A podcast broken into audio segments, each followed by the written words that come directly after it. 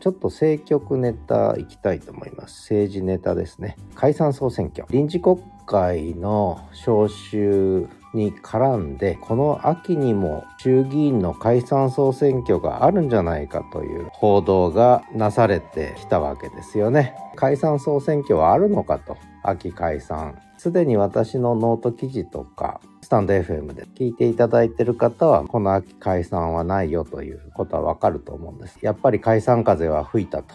ちょっと過去の記事紹介すると7月19日に解散風はなぜか吹き続ける。ここで紹介した記事がノート記事で2つ書いてるんですね。1つは6月の20日解散風はなぜ吹くのか。ちょうど通常国会の終わりがけに解散風が吹いたんですね。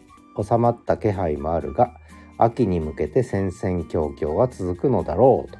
予想通りということですね。このエピソードは試し聞き。トライアルバージョンです。